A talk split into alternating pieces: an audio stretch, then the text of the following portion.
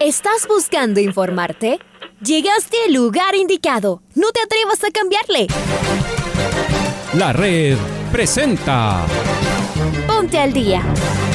Información deportiva al instante sobre la actualidad de los equipos ecuatorianos muchos goles y el drama que tanto disfrutamos. Los albos se pusieron en ventaja con doblete de Adolfo Muñoz. La Libertadores Femenina cuenta con sus 16 equipos. Con la conducción de los periodistas de la red, Raúl el Profe Chávez y Andrés del Pichón Villamarín. Mucha información que contarles aquí en 102.1 FM. El microciclo de la selección que arranca el día de hoy.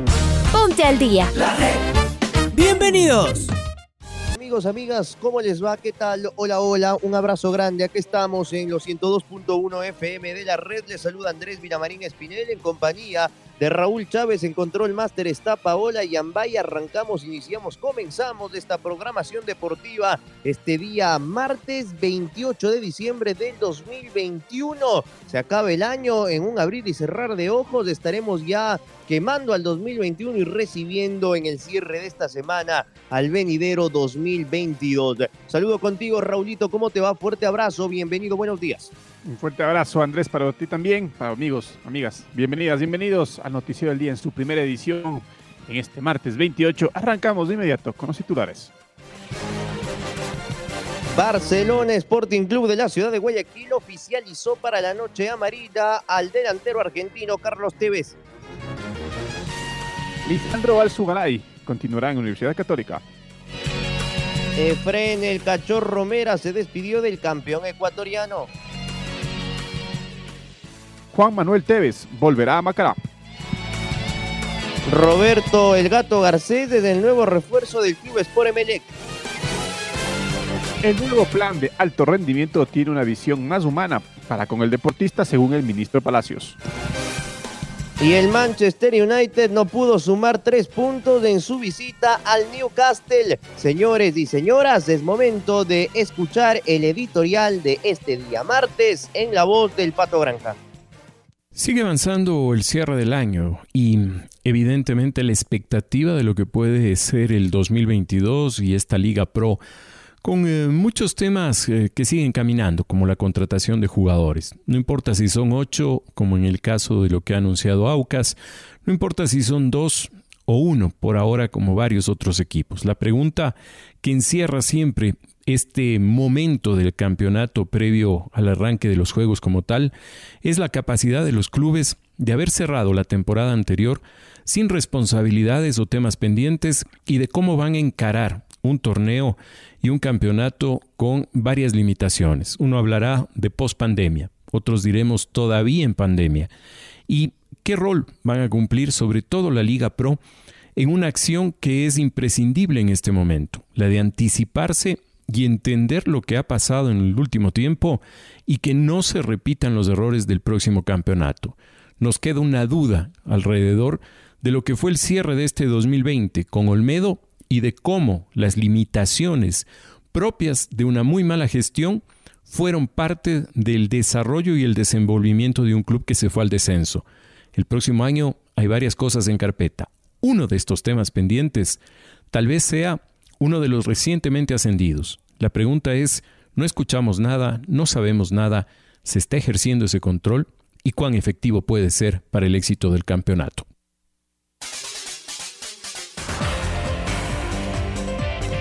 Escuchábamos al Pato Granje en el editorial de este día y vamos a arrancar con Barcelona que confirmó la presencia del argentino Carlos Tevez para el partido de presentación en la noche amarilla. El jugador llegará unos días antes a Guayaquil y realizará algunas activaciones según lo que nos va a contar Lucho Quiroz que ya está del, eh, del otro lado. Hola Luchito, ¿cómo te va?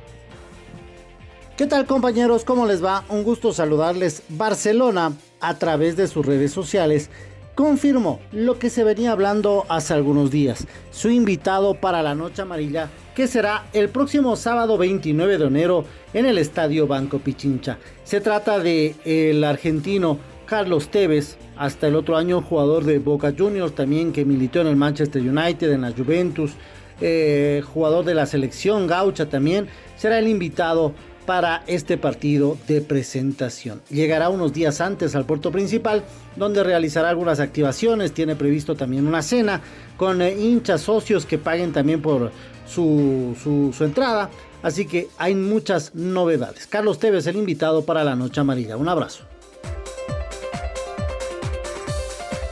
Un abrazo, un abrazo Luis. Muchas gracias por tu información. Es momento de escuchar a Javier Burray, el arquero de Barcelona, que se sumó el día de ayer ya a los entrenamientos con el equipo y a los chequeos médicos en el inicio de la pretemporada. Bien, todo bien, felicidades. Sí, sí, con la familia unos días y ya con, con ganas de arrancar de vuelta. No, bien, con, con, el mismo compromiso de siempre y sabiendo que nos jugamos grandes cosas. Sí, primero acomodarnos los primeros días y después ya pensar en, en lo que va a ser el, el 2022. Ah, dejar todo como siempre en la cancha y darle una alegría.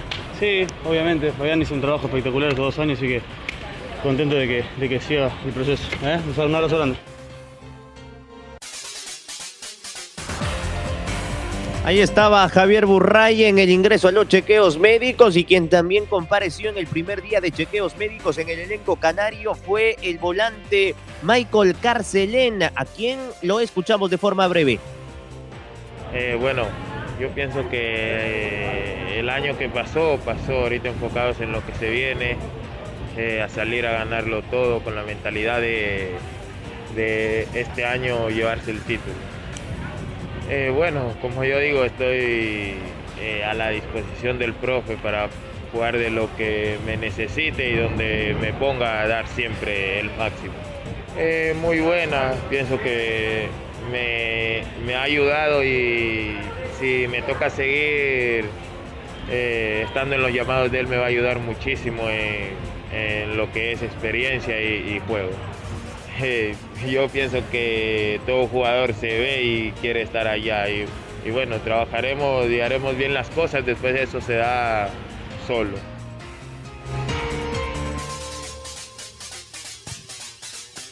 Y un nuevo jugador de las canteras de Independiente del Valle emigró al fútbol del exterior. Se trata del mediocampista Darling Layton, quien arriba a Perú para firmar por el Alianza Lima por tres temporadas y de inmediato comenzar la preparación para su nuevo reto.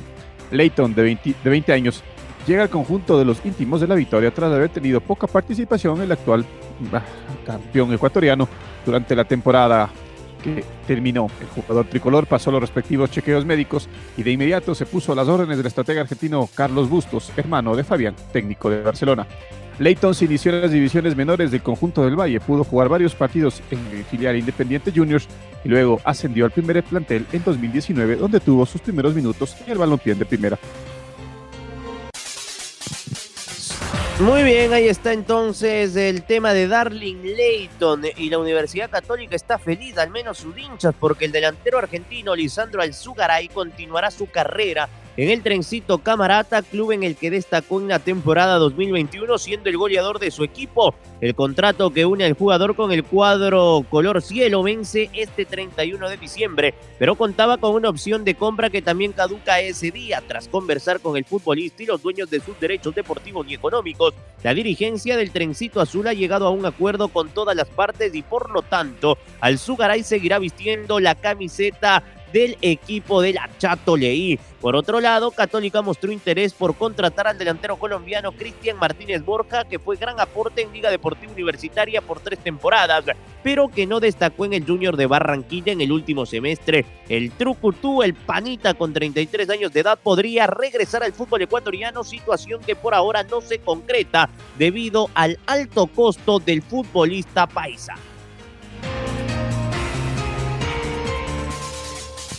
Independiente del Valle tomó la decisión de no renovar su vínculo contractual con uno de sus jugadores referentes y capitán. El manavita Efraín Mera llegó al club en 2017 y ha estado cinco años con los Negrazules. Fue campeón de la Copa Sudamericana y campeón del torneo local. El mediocampista de 36 años queda libre y por lo tanto avanza sus negociaciones con el otro club. Giovanni Cumbicus ha pedido la contratación del jugador para Mushugruna. Las negociaciones están avanzadas y en las próximas horas se podrá hacer oficial la vinculación. Y Juan Manuel Tevez, el búfalo delantero argentino que jugó en la Chato Leí en 2021, tendrá una nueva aventura en Ambato. Macará, equipo que le abrió las puertas del fútbol ecuatoriano, volverá a contar con el Búfalo en su plantilla de jugadores. En su etapa como jugador celeste, Carlos eh, eh, Tevez disputó 88 partidos. Juan Manuel Tevez disputó 88 partidos y marcó 35 goles. Además, jugó la Sudamericana y la Libertadores con el ídolo de Ambato. La tarde de ayer, Mushugruna oficializó, a través de sus redes sociales la contratación del defensa central Franklin Carabalí. Tras la salida del defensa haitiano Ricardo de, del Ponchito busca reforzar su saga para afrontar la Copa Sudamericana. Carabalí, zaguero de 25 años, ha vestido la camiseta de equipos como Aucas, América y Universidad Católica.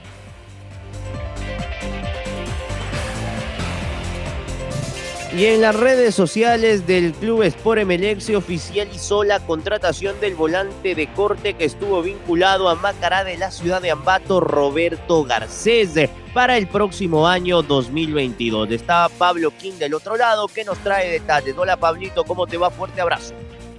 Hola, ¿qué tal? ¿Cómo les va? Muy buenos días, amigos y amigas de la red. Aquí está la información para el Noticiero al Día. Emelec dio a conocer la contratación del volante de primera línea, Roberto Garcés, el gato Garcés, quien ya ha sido dirigido inclusive técnicamente por el español Ismael Rescalvo.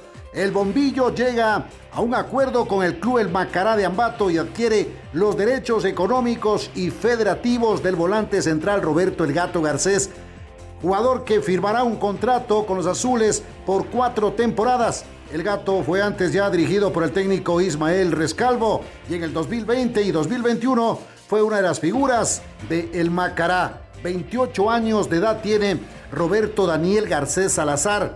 Fecha de nacimiento 7 de junio de 1993. Estatura 1,78. Debut profesional Aucas en el 2011. Luego pasó por el Deportivo Quito, el Nacional, Liga Deportiva Universitaria, Independiente del Valle, Macará. La de Melec será su sexta camiseta en su carrera profesional. Con Macará disputó 31 partidos, 3 goles y 2 asistencias. Esos son los números del Gato Garcés en la temporada, solo en la temporada 2021. Hasta aquí la información deportiva, amigos y amigas de la red. Gracias Pablo, fuerte, fuerte abrazo. En los últimos días todo parece indicar que el vínculo entre el Club Sport Melegui y Facundo Barceló había llegado a su fin. Sin embargo, se pudo conocer que las negociaciones entre ambas partes se han reactivado. Los azules quieren que el goleador uruguayo continúe en el equipo. La negociación mejoró para los eléctricos y ahora es factible la opción de un tercer préstamo que conceda Juventud de Uruguay. Barceló es la primera opción del bombillo que se tomará esta semana para negociar y llegar a un acuerdo.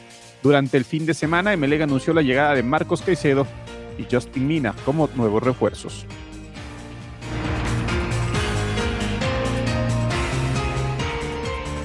Y ahora vamos con el ministro del Deporte, Sebastián Palacios, que expuso las virtudes del nuevo plan de alto rendimiento que fue lanzado el 22 de diciembre en la ciudad de Guayaquil. Según el secretario de Estado, se elaboró un plan con un sentido mucho más enfocado en el, en el deportista. Vamos a escuchar a Sebastián Palacios sobre el plan de alto rendimiento. Lo escuchamos al ministro. ¿Dónde nace este nuevo plan? Este plan nace eh, cuando llegamos al Ministerio del Deporte, cuando eh, hablábamos con los deportistas y, nos decían eh, muchas cosas que hacían falta cambiar en el alto rendimiento del Ecuador. Muchas cosas que había que ajustar, que había que mejorar o que había que incluir en el plan. Así que por eso hicimos, y ahí sí voy a un proceso muy participativo, yo diría que eso es lo especial de este plan, ¿no? que no se lo impone a los deportistas, sino que lo construimos junto a ellos. Hicimos muchas reuniones, desde reuniones de mi oficina, reuniones en sus escenarios deportivos, eh, de forma virtual también. Organizamos focus groups con deportistas para escuchar a profundidad eh, cuál es su realidad en el alto rendimiento y que hay que mejorar. Hicimos encuestas, algunas de esas eh, anónimas, para saber realmente qué es lo que están pensando y sintiendo los deportistas, otras de esas, otras encuestas no anónimas para entender cómo está su relación con sus federaciones eh, con sus dirigentes, etcétera. Además, te cuento que mm, logramos traer al secretario de alto rendimiento de Brasil. Durante tres días estuvimos reunidos acá con Bruno, se llama, quien nos compartió toda la realidad del deporte y alto rendimiento brasileño y pudimos también ajustar algunas cosas en torno a esa realidad conversamos con la gente de Colombia también, haciendo comparaciones, viendo qué estábamos haciendo bien, qué había que mejorar, qué había que cambiar. Eh, y finalmente tuvimos reuniones con la dirigencia con los presidentes de las federaciones ecuatorianas, eh, porque aquí ya tenemos que hacer un equipo, ¿no? El Comité Olímpico también estuvo incluido en este proceso participativo y, y el mensaje siempre ha sido eso. Trabajemos de la mano porque los deportistas nos necesitan así, unidos, y de todas esas necesidades eh, entendimos los anhelos, de esos anhelos los convertimos en ideas y las ideas se convirtieron en la columna vertebral del plan de alto rendimiento. Seguimos escuchando al ministro Palacios porque se mostró satisfecho por los resultados obtenidos en este primer año de implementación de la ley de incentivo tributario en favor del deporte que recaudó 2.5 millones de dólares en el 2021, cifra que podría cuadriplicarse para el siguiente año. Escuchemos lo que dijo el proceso ahora sí es 100% virtual, online. El formulario antes te lo tenías que bajar en un Word para llenar y subirlo en un PDF. Eh, ahora tienes un formulario en línea y simplemente vas llenando campos. Antes tenías que pedir un aval a las federaciones que tomaba mucho tiempo, ahora ya no es necesario pedir ese aval. Eh, es decir, todo el proceso se simplificó al máximo. Eh, hicimos capacitación interna, porque resulta que cuando llegamos al ministerio, incluso adentro del ministerio, casi nadie conocía del proceso. Ahora ya que se conoce, hay pasos, hay un proceso establecido a la interna, esto es lo que hemos venido trabajando también a la par de este nuevo plan de alto rendimiento, eh, de tal manera que ya tenemos un proceso simplificado. El segundo obstáculo de la seguridad jurídica lo resolvimos trabajando desde el primer día junto al SRI si ustedes miran las socializaciones que estamos haciendo ante las cámaras, ante las diferentes empresas, lo hacemos en conjunto, SRI con Ministerio del Deporte, para que se avale eh, y para que se certifique que el SRI eh, va a cumplir, obviamente, con dar y brindar ese incentivo tributario que está en la ley. Eh, y tercero, en cuanto a, que más gente lo conozca, bueno, lo estamos socializando. Agradezco siempre el espacio de medios de comunicación que se interesan en el desarrollo del deporte como este programa y, son muy importantes para que más gente eh, lo conozca. Incluso se viene un proceso más sencillo todavía porque el reglamento de la nueva ley de desarrollo económico sale pronto. Eh, y ese reglamento en lo que tiene que ver con el incentivo tributario es mucho más sencillo. Antes me parece que tenía cuatro o cinco hojas de reglamento, ahora será un poquito más de una página eh, con las cosas más básicas, más sencillas para que esto se pueda obviamente controlar, porque no queremos que haya evasión fiscal ni abusos, eh, pero que tampoco caigamos en complicar con candados, con obstáculos que dificulten el acceso a este incentivo tributario. Muy bien, ahí escuchábamos al ministro del Deporte, el señor Sebastián Palacios, y vamos con una miscelánea de los eh, jugadores que van a quedarse o que van a llegar a los distintos clubes de Liga Pro. Y creo que el eh, dato más destacado es el que lo entregaba ayer el colega argentino César Luis Merlo sobre Cristian Pederano, el eh, capitán y referente del IDB se quedaría en el campeón ecuatoriano y permanecería por una temporada más.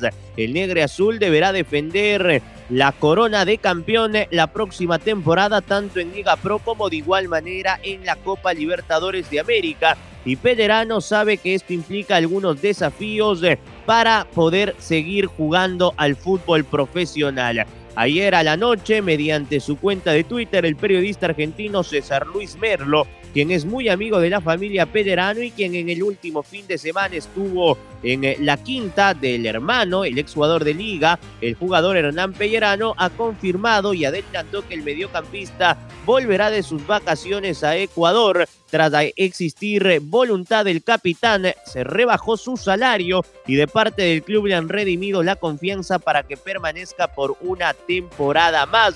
Sobre un eventual retiro habrá que esperar el pronunciamiento del propio jugador. Así que Cristian Pederano continuará en el Independiente del Valle para el 2022.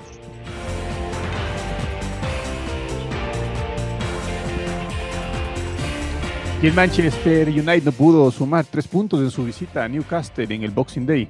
La jornada 20 de la Premier League arranca el día de hoy. Estamos con Domingo Valencia. Nos va a contar los detalles. Domingo, buen día, ¿cómo estás? Hola compañeros, ¿cómo les va? La Premier League de Inglaterra es una de las pocas ligas en Europa que continúa con actividad en el cierre de año.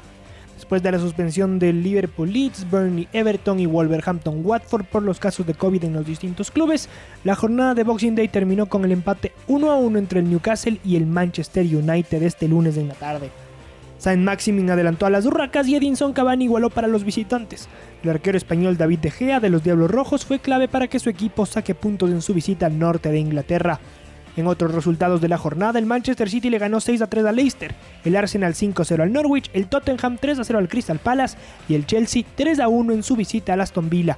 Hoy continúa la Premier. A las 10 horas, Palace Norwich, Southampton Tottenham, Watford West Ham y a las 15 Leicester Liverpool. Arsenal Wolverhampton y Leeds Aston Villa fueron aplazados. Mañana jugarán Chelsea, Brighton y Brentford versus el Manchester City. El jueves Everton Newcastle y Manchester United Burnley.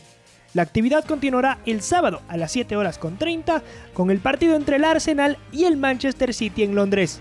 Informó para el noticiero al día Domingo Valencia. Compañeros, volvemos con ustedes de Estudios Centrales.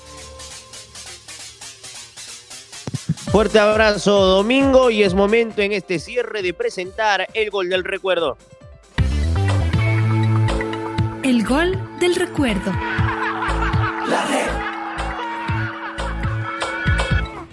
El 5 de diciembre del año 2009, Sociedad Deportivo Quito recibió al Deportivo Cuenca por la final de vuelta del torneo en el Estadio Olímpico Atahualpa. Los Chuyas se impusieron 3 a 2 con este gol de Michael Arroyo y conquistaron su cuarta corona nacional. Lo recordamos con los relatos del Chaca Salas y comentarios del doctor Julio Lazo. El Quito quiere asegurar con el gol. Minuto 41. Va Michael Arroyo por la izquierda. Michael va a intentar escaparse Arroyo, metió el balón, Mina al piso, Mina, Arroyo y Mina la pelota, ya pito el árbitro, tiro libre para el Quito, entonces aquí será, entonces aquí puede ser, amigos oyentes, y ahora se va a correr el tiro libre, minuto 42 ya del segundo tiempo, la pidió Michael Arroyo, tiro libre peligroso, como para pensar en gol, Saritama. Será Michael el que le pega la pelota. Atención amigos, Mina está abierto a la derecha, Bambán está cerquita, Arroyo. Será Michael el que le pega el balón. Atención, va Michael, le pegó al arco, golazo. ¡Golazo! ¡Golazo! ¡Golazo!